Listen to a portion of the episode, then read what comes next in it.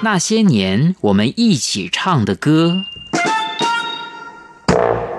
听众朋友，大家好，欢迎收听《那些年我们一起唱的歌》，我是李慧芝，我是管仁杰。今天是我们节目播出的第一百一十九集，也是我们第十季节目里面的第一集。那么在第八跟第九季这两季的节目里哦，我们都在介绍一九七零年代的校园民歌，也就是新格唱片金韵奖系列一到十集，以及海山唱片民谣风系列一到四集的校园民歌手。那这一季的节目里，我们要向听众朋友介绍的，虽然依旧是校园民歌手，但是比较特殊的是，我们所介绍的歌手，对听众来说印象最深的，反而不是他们在校园民歌时期的作品，或者说呢，不是他们在校园民歌时期的演唱作品。这集的节目里，我们要介绍的是创作型歌手，就是在校园民歌时期，他们的知名度不高，或许只是在民歌餐厅里面的驻唱歌手，甚至呢是词曲创作者，没有出过个人专辑，甚至连单曲都没有出过，但是呢，却在流行音乐圈里面担任过制作人的歌手哦。啊，因为校园民歌啊，其实到了一九八零年代就已经非常商业化了。嗯，那一九八零年代之前呢，因为是戒严时代。嘛，那我们要去现场听歌，就必须到所谓的歌厅或是五星级饭店附设的夜总会买票，坐在固定的位置上纯听歌或纯看表演。那你顶多就是喝个饮料。那至于歌厅或夜总会表演的。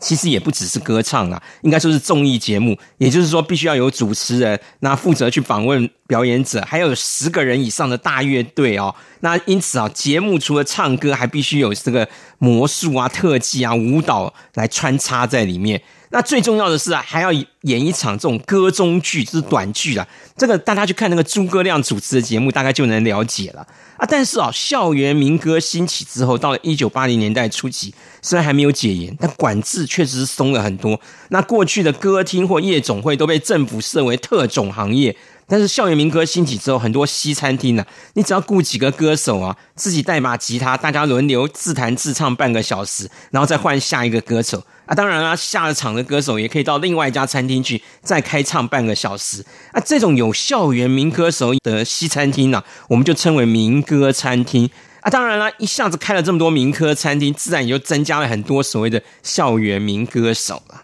难怪哦，之前两季我们介绍的校园民歌手。都是新格唱片或是海山唱片，先为他们在金韵奖或是民谣风系列里面安排唱单曲，等到歌红了之后呢，再单独拉出来做个人专辑。那这样的校园民歌手，当然人数就很有限了。可是呢，到了一九八零年代，虽然还没有解严，但是政府的各种管制确实是松了很多。例如啊，唱歌不必先考歌星证了，这个我们在之前节目里有提到过。之前的歌星还要考歌星。证。那民歌餐厅呢有表演，但是并没有被列为是特种行业的，所以政府的管制放松了以后呢，一下子就开了非常多的民歌餐厅，自然也就增加了更多的校园民歌手。那管大能不能为听众朋友介绍一下哦？这个台湾的民歌餐厅跟香港或是中国大陆有歌手驻唱的餐厅，这中间有什么样的差别呢？哎，这个校园民歌啊是台湾的特产啊，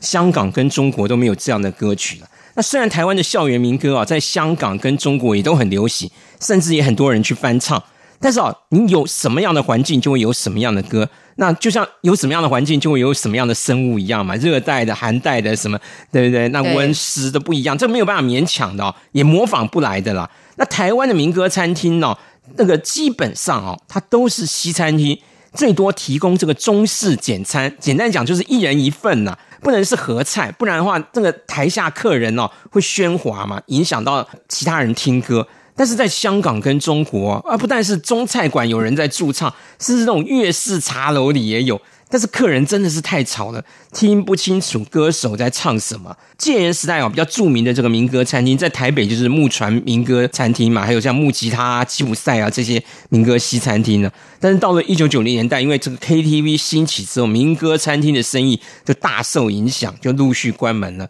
那到了二十一世纪以后，因为这个网络的兴起啊，还有这个电视歌手比赛的普及啊。那这个台湾民歌餐厅的风光不再哦，现在大部分都已经结束营业了。对校园民歌的快速兴起跟衰退哦，对年轻点的听众来说，有一些现象是今天不可能发生的。因为今天台湾的电视啊有两百多台，网络上的影音更是无限制的。那一个歌手要出道，机会真的是有千百种。虽然出道的机会多，但是呢，有的一下子红，一下子也不红了，就销声匿迹了。那也不容易红了。那大家的印象就很模糊的。但是戒严时代呢，台湾就只有老三台，综艺节目就很。很少了，所以啊，大家的印象都比较深刻。那节目里还规定哦，要唱爱国歌曲或者进化歌曲啊。我们在节目里之前都介绍过。那歌手要上电视，所以机会就相对更小了。那所以呢，我们就听过“演而优则唱”，意思就是说呢，演员因为某一出戏爆红，就找他来唱歌。因为在有这个知名度的加持之下，唱片销售的成功率是会提高的。但是除了演而优则唱，当时还流行一种叫做智而优则唱。例如呢，有些词曲作者担任唱片制作人，因为制作的专辑都很畅销，唱片公司干脆就替制作人出个人专辑。最有名的当然就是李宗盛了。但是今天的节目里，我们要介绍这位。智而优则唱的创作型歌手马兆俊，其实他也相当的知名了哦，应该呢也是让大家很难忘的一个校园民歌手。哎，对啊，之前我们节目也提到过嘛，因为这个马兆俊作词，洪光达作曲这一组的创作组合啊，是校园民歌里最受欢迎的拍档之一了。那马兆俊在校园民歌时期的成名作，当然就是所谓的爱恋三部曲，就是《微风往事》还有《木棉道》。跟擅长电影嘛，那一九七七年呢，十七岁的马兆俊呢就读醒吾商专的气管科，因为他刚认识一个女生，可是暑假就要去成功岭大专集训，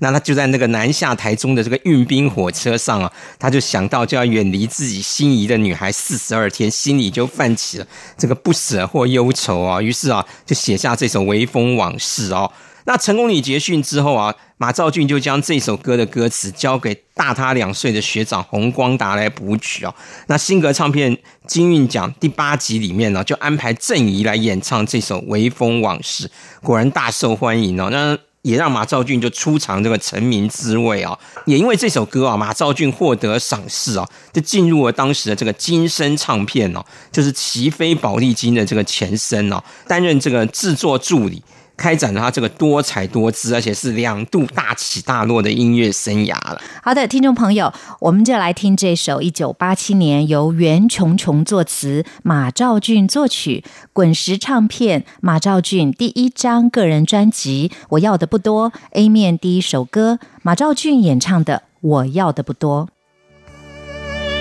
我要的不多，无非是一点点温柔感受。我要的真的不多，无非是体贴的问候，亲切的微笑，真实的拥有。告诉我，哦，告诉我，你也懂得一个人的寂寞，你也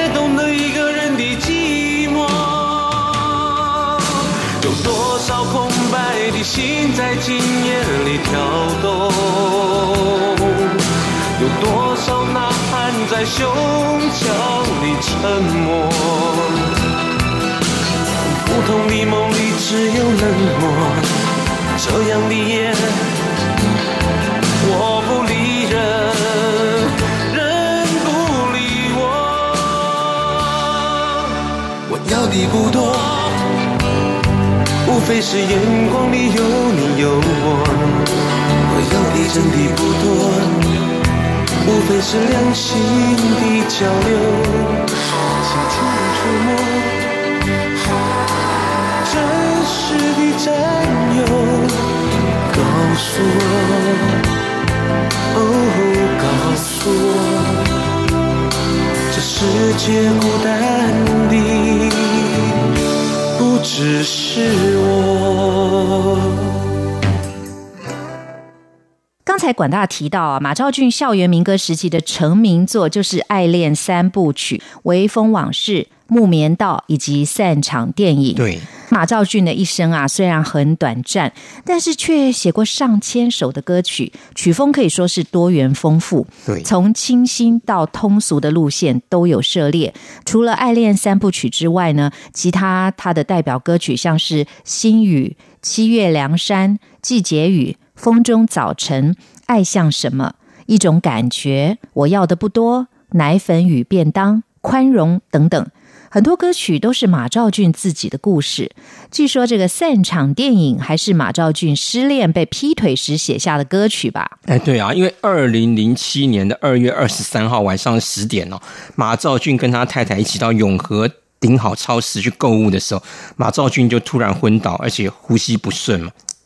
他立刻就被送到永和更新医院急救，但到院前已经没有生命迹象了，所以在十一点五分就宣告不治啊，只活了四十七岁。那马兆俊有心血管疾病的这个家族病史啊，那他的父亲也是死于这个心血管疾病，所以马兆俊算得上是英年早逝啊。嗯，就像慧芝刚才说的了，这马兆俊的歌曲之所以受欢迎，就是因为他的歌往往就是生活中遭遇的各种事情嘛。像马兆俊生前提到，这个擅长电影的创作背景，就是他打电话给他女朋友，说自己买了两张电影票，要去看最后一场电影《大法师》，他想要给他女朋友一个惊喜。可是他电话那头，他女朋友却说：“哎，今天晚上不能去了，因为妈妈不在家，所以他要照顾弟弟。”所以马兆俊就只好一个人去看电影。不知道电影散场的时候，他却看到一个熟悉的面孔，原来他女朋友跟另外一个男生去看电影了。原来啊，马兆俊就是被劈腿了，因此才有散场电影这首歌了。马兆俊从十七岁开始创作《微风往事》，之后陆续推出的《季节雨》《风中的早晨》《木棉道》散场电影这些歌曲的背后啊，几乎可以说是马兆俊学生时代的失恋年表小故事。对，那马兆俊跟李宗盛一样啊，不显眼的外表让他们在校园民歌时代都只能在幕后创作，或是在演唱团体里面担任伴奏，因为呢，以前的主主唱一定是要长得比较帅的，现在也是 对，所以写的失恋歌曲就让人更同情了。可是李宗盛在歌坛是出了名的发电机哦，跟他合作过的女歌手，从郑怡到林忆莲都有动人的爱情故事。那相对的，马兆俊跟女歌手合作几乎就没有任何花边新闻吧？哎，或者说的没有错啊。虽然那个曲风是有点像哦，但在现现实生活里，马兆俊确实没有李宗盛那么精彩的爱情故事哦。那马兆俊在二十五岁的时候。他创作的歌曲就广受欢迎哦，还能成为这个知名的音乐制作人哦，成为当时音乐界的神话人物嘛。所以你看他那么年轻，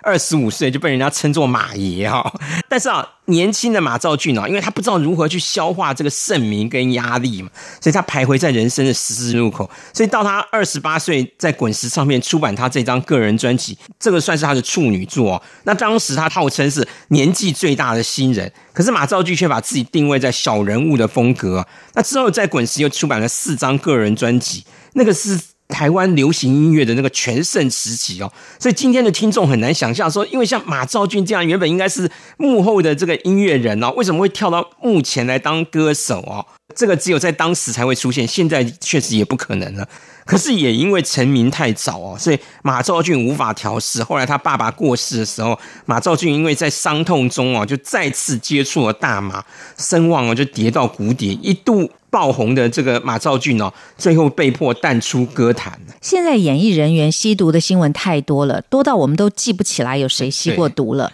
而且台湾的风气哦，似乎还特别开放。其实不止对这个，我觉得台湾在很多方面似乎都好像走得很进步一样哦。其实这个东西确实确实是不一样。其实不见得是好事。那在中国大陆呢，演艺人员吸毒被抓，就绝对没有复出的机会了。其实，在日本跟韩国也是一样的，吸毒的新闻一出来，基本上这个人就告别演艺圈了。但是台湾却很诡异哦，很多艺人呢吸毒被判刑或勒戒之后，演艺事业好像没有受到太大的影响。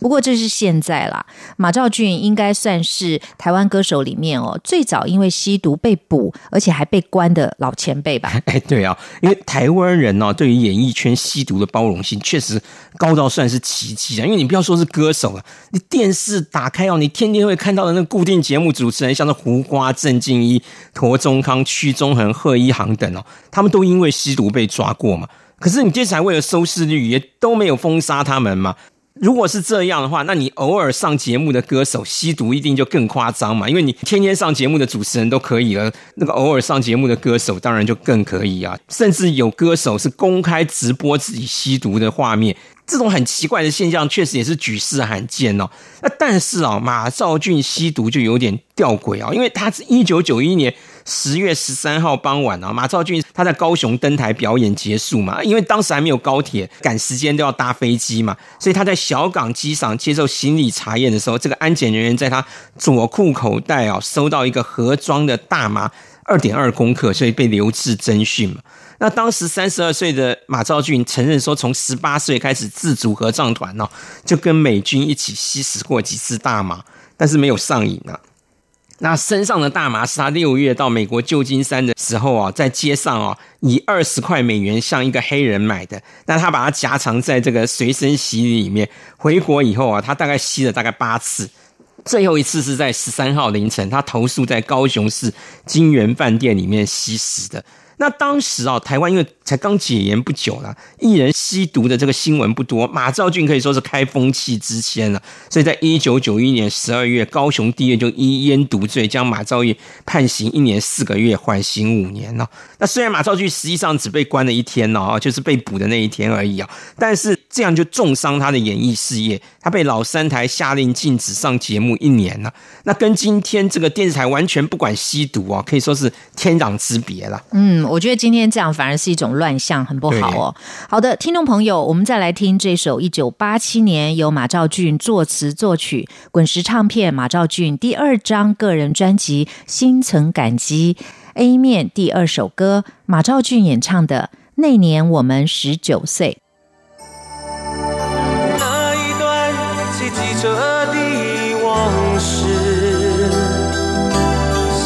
享受速度，享受。这友情，享受创作，享受共同的未来，生活是如此的自由。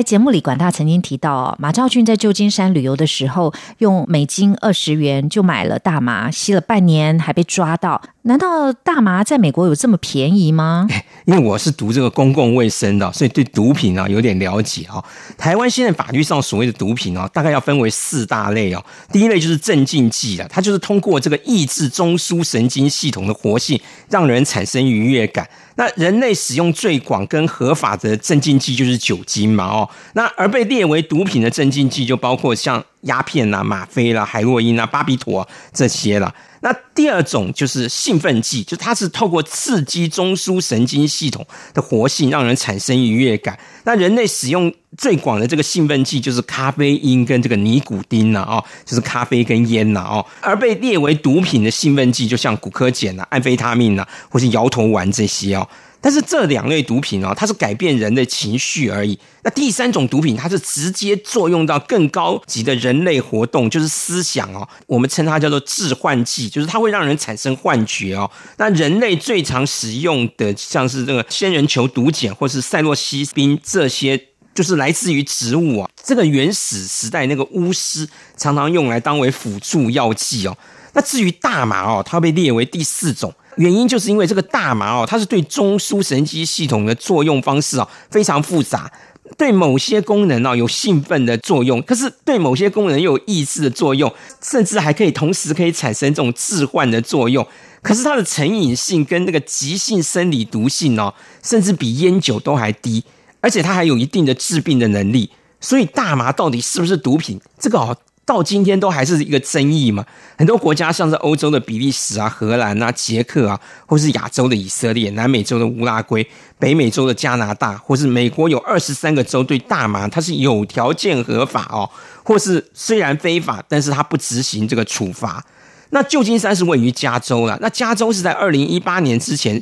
是禁止大麻的。那问题是美国各州对于大麻的那个看法不一，所以跨州贩卖大麻很容易。所以你在这个州禁止持有大麻，可是价格还是会很便宜，因为别的州的大麻很容易就进来。那二零一八年的一月四号哦，美国司法部长是签署了这个法令，就是说废除之前奥巴马政府允许说部分地区的大麻合法化的法案哦。也就是说啊，从二零一八年之后啊，美国联邦政府它是有权哦，进入之前宣布大麻合法的这几个州哦，可以去执法的。但是实际上啊，到底会不会执行那么严格？因为美国是个联邦制的国家了，中央跟各州之间的法律啊，如果遇到不一致的时候，要取得共识，其实是需要很长的时间哦。所以看来啊，这个大麻。是不是能合法化哦？这个问题可能还要吵很久了。听管大这么解释哦，才知道刚才管大说马兆俊一九九一年被捕的时候，坦诚吸食大麻已经十四年了，所以换算起来，也就是他第一次吸大麻是在一九七七年，那是在戒严时代，甚至一九七九年台美断交之前，台湾还有美军驻扎的年代。所以大麻的问题比起其他的毒品是更复杂的，但是按照台湾的法令哦，大麻就一直被列为是毒品的。要讨论能不能够合法化的时间还很久，所以艺人当然还是应该要遵守法令的，不应该碰这种现在还被列为毒品的大麻。对啦，是没有错。早期因为美军驻扎在台湾，因为美军有所谓的驻外法权嘛，哦，就是讲说我们台湾的法令没有办法去限制美军嘛。那现在就是讲说，如果美国本身对于这个大麻吸食到底犯不犯法有争议，那这个就变成把这个问题带到台湾来了。那惠芝刚才说的也没有错，因为我们生活在台湾嘛，那你一切当然还是要以台湾的法律为依归啊。那我们举一个最简单的例子，就是二零零二年的六月十八号凌晨，艺人于天跟李亚平当时十七岁的儿子于祥全呢，从加拿大留学回国度假的时候，在金华城顶楼的那个 pub 被。警方查获持有大麻嘛，就被关入乐界首受少年感化教育两周嘛。那那个时候人在印尼作秀的这个于天就立刻返国，这个于天夫妻还因此就是公开向那个社会大众道歉了。当时于祥全才十七岁了，那因为他去夜店就不合法嘛哦。虽然哦在加拿大持有大麻是合法的，但是于天夫妇没有护短哦，还是公开的道歉哦。其实所谓的合法哦，它还是有不同的等级啊，因为有些国家它是药用合法的，意思就是说你必须是医生开处方间，你才可以持有大麻了。即使法令宽松到有些国家是说你可以使用娱乐用大麻，就是像买烟买酒一样，你可以自由去购买，但是它仍然禁止在使用大麻之后啊去开车啊，或者是限制这个吸食地点，就是说它不是像烟酒一样讲说你在家里是可以吸的，它可能有一个限制一个场所，你必须在这里吸，吸完以后你必须在这里休息多久，然后你才可以离开哦。但是不管如何，因为于祥全当时只有十七岁嘛。无论是烟酒还是夜店哦，这些在法律上都被限制嘛，因为他未成年，何况是大麻了。所以于天是公众人物了，当时他为他儿子作为公开道歉哦，所以我觉得算起来也是应该的啦。好的，听众朋友，我们再来听这一首一九八四年由连水淼作词，童安格作曲，张定元编曲，宝丽金唱片黄莺莺个人专辑《紫色的水晶》A 面第六首歌。黄莺莺跟马兆俊合唱的《记忆由爱开始》。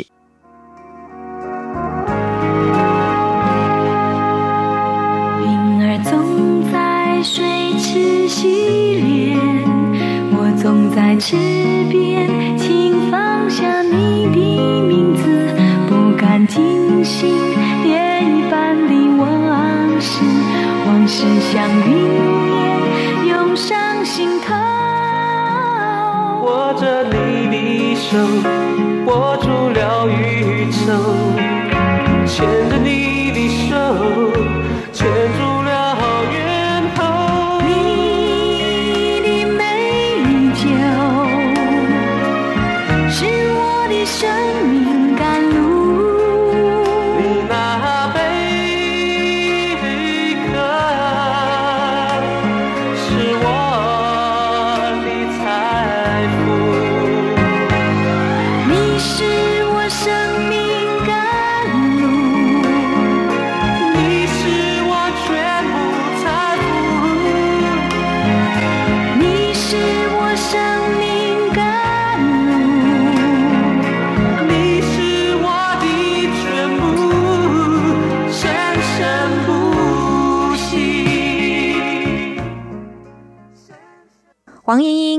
马兆骏合唱的这首《记忆由爱开始》，是黄莺莺在一九八二年加盟宝丽金唱片后最重要的英式情歌代表作。这时候的马兆骏哦，不仅还不是歌手，连唱片制作人都还只是个菜鸟的身份吧？对啊，或者是说没有错啊，因为这个宝丽金唱片呢，在一九八四年呢，为黄莺莺出版的这张个人专辑《紫色的水晶》哦，因为那时候我还在当兵嘛。看到这种国际性的唱片公司发行的这个国语个人专辑啊，都是这种概念式的编排，也就是它是从头到尾贯穿有一个主题的哦，而且它的曲风都有一致性啊，而且尤其是这种对开式的这种唱片封面呢，这个在当时国语歌坛呢，算是很有创意的尝试啊。紫色水晶在制作的时候，马兆骏尚未成名嘛，那只是这张专辑的三位制作人之一。但是因为他这首跟黄莺莺合唱的《记忆由爱开始》，让大家印象深刻哦，应该也不会有人记住另外两个外国制作人的名字了啦。黄莺莺跟马兆骏因为在这个时期的合作关系啊，所以二零零七年马兆骏因为心脏病猝死之后啊，黄莺莺出面呢为马兆骏办了个人纪念音乐会哦。当时已经淡出歌坛多年了，从来不参加这种大拜拜式的这种演唱会的黄莺莺呢，破例哦出席开唱哦，当时也蔚为佳话哦。那你也可见得讲说，记忆由爱开始哦，在黄莺莺跟在他的歌迷心中哦，占有多么重要的分量啊！马兆骏的音乐生涯可以分为三个阶段，第一阶段呢是校园民歌，第二阶段呢则是我们今天介绍的流行歌曲时期。对。那马兆俊十八岁就发表作品了，一年可以帮唱片公司赚两千万。二十三岁的时候制作当时最红的邓丽君、黄莺莺、刘文正、凤飞飞的专辑，还捧红了一位新人李树全。二十九岁呢，他出了自己的第一张唱片，竟然也红了。从十八岁到三十二岁哦，马兆骏没有遭遇过什么挫折，但是三十二岁那年是因为吸毒被判刑了，所有的事业跟爱情都跌到谷底了。但是后来，他为什么却成了基督教的福音歌手呢？因为马兆骏哦，三十六岁时候跟他太太相遇相爱嘛，可是到了三十九岁，他们就吵着要离婚了。马兆俊心里就在想说：“哎，我们这么相爱的人，为什么要分开呢？”有一天，正当他们吵得不可开交的时候，车子刚好就停在一个教会旁边，他的妻子就祷告说：“主啊，如果马兆俊是你赐给我的，为什么你要把他收回去呢？”哎。这个主耶稣好像听了他的祷告，第二天马上就有一个学生家长打电话给马兆俊，说他们有一个这个福音晚会哦，但是这个音响上面好像有些不太懂的地方，希望这个马兆俊能够去帮忙指点一下。那马兆俊心想说啊，那个拿人钱财与人消灾嘛，他就跟他太太去。一进去以后，第一眼就看到那个招待的那位弟兄，觉得哎，他这个眼中充满了温柔。那马兆俊就跟他太太说，这个人很不一样哦，因为过去他交的朋友啊，要不然就是想从他身上骗钱。那要不然就是希望他能帮自己赚钱。可是马兆俊说，进了会场之后，不仅发现接待的人是这个样子，所有人的眼光好像都很温柔哦。那马兆俊听了很多对夫妻的见证，这个第一对夫妻讲说啊，原来那个太太说气得要拿刀砍先生了。于是马兆俊就跟他太太讲说，哎。这样看起来，我们之间的问题好像也没那么大。如果像他们这样哦，主耶稣都能救啊，那我也想要来试试看。于是马兆俊跟他太太哦，当天就决定受尽了。那马兆俊说，他受尽之后，那个感觉是轻飘飘的，比那个吸毒还快乐啊。因为他说，这个吸毒的快乐只是一点点，那就是种麻醉感。对对对，他说，但是受尽的快乐是会持续到永远哦。所以马兆俊就是讲说，他在人生最低潮的时候，这个主耶稣听见了他的呼求啊，所以他从十八岁开始吸着大麻哦，就一直始终戒不掉嘛，哦，被关也戒不掉嘛，哦，可是。从此他却再也不碰了哦。那马兆俊就用信仰改变他一生的故事，其实很值得哦，让今天还陷溺在吸毒中的那些音乐人哦，值得他们效法。谢谢管大带给我们这么多好听的故事，也让我们借着马兆俊的歌曲认识了那个时代的台湾。今天那些年我们一起唱的歌就到此结束了，下星期三同一时间我们空中再会。谢谢大家。云儿总在水池洗脸。总在池边请放下你的名字不敢惊醒夜一般的往事往事像云